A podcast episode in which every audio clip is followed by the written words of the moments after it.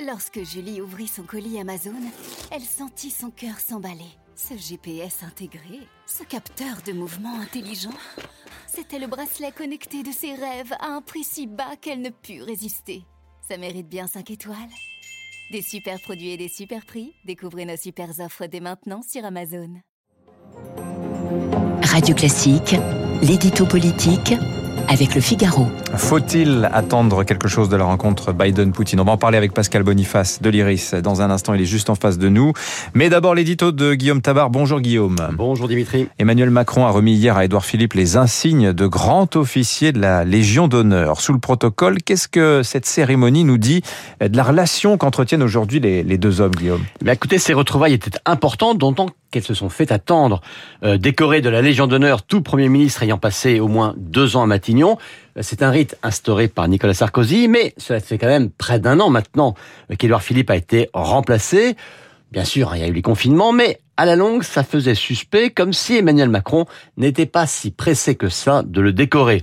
Et au moment où la popularité du maire du Havre est au zénith et où il effectue un retour, on va dire, déterminé, le chef de l'État n'a pas voulu laisser s'installer l'idée d'une distance et a fortiori d'une rivalité entre eux deux. Alors, au cours de cette cérémonie privée, il s'est montré très chaleureux, très élogieux. Il a salué sa vision sur l'état du pays, son sens de l'état et sa loyauté.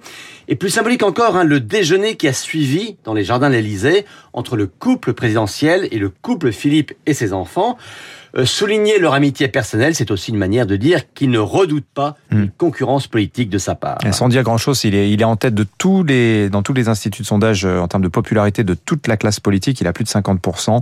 Bon, voilà, voilà ce qu'Emmanuel Macron a dit à Édouard Philippe hier. Il lui dit un homme comme vous a encore beaucoup à apporter à la République. Est-ce que c'est une manière de l'adouber pour euh, l'avenir, Guillaume? Écoutez, vous savez, hein, on pourrait remonter déjà De Gaulle avec Pompidou. Une phrase comme celle-là est classique pour un président qui se sépare de son premier ministre. J'allais dire que ça ne mange pas de pain. Mais en politique, ce qui compte, ce ne sont pas les mots, ce sont les faits. Alors, il y a plusieurs faits qui comptent. Un, notamment, qui n'a échappé à personne, et en tout cas pas à Édouard Philippe lui-même, c'est que il était prêt, il y a un an, à continuer à Matignon, et qu'Emmanuel Macron a préféré tourner la page. Philippe reconnaissait cette liberté au chef de l'État, mais du coup, eh bien, il revendique à son tour cette liberté pour la suite. Est-ce qu'il pourrait se présenter à l'élection présidentielle? Bah, Y compris, cette possibilité en fait partie, mais il y a une autre réalité qui s'impose à lui. C'est qu'Emmanuel Macron, sauf accident, sera candidat à sa propre succession. Et il paraît quand même très compliqué, sinon impossible, à son ancien Premier ministre d'être candidat contre lui. Donc, qu'Édouard Philippe ait le désir d'être un jour candidat à la présidentielle, oui, c'est plus que probable.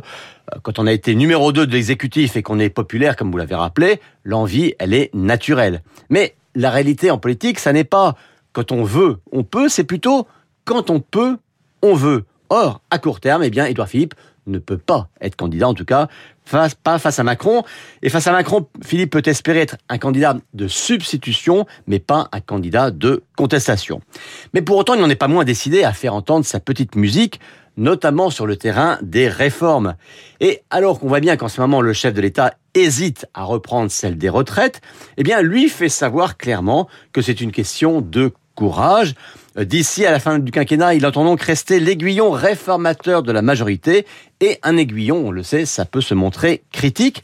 Et c'est bien pour cela qu'Emmanuel Macron s'efforce de ne pas se le mettre à dos, car pour continuer d'attirer des électeurs venus de la droite, eh bien, Édouard Philippe reste quand même sa meilleure carte. Utile, utile, Édouard Philippe au président de la République. Merci Guillaume Tabar. Pascal Boniface, dans un instant, il est l'invité.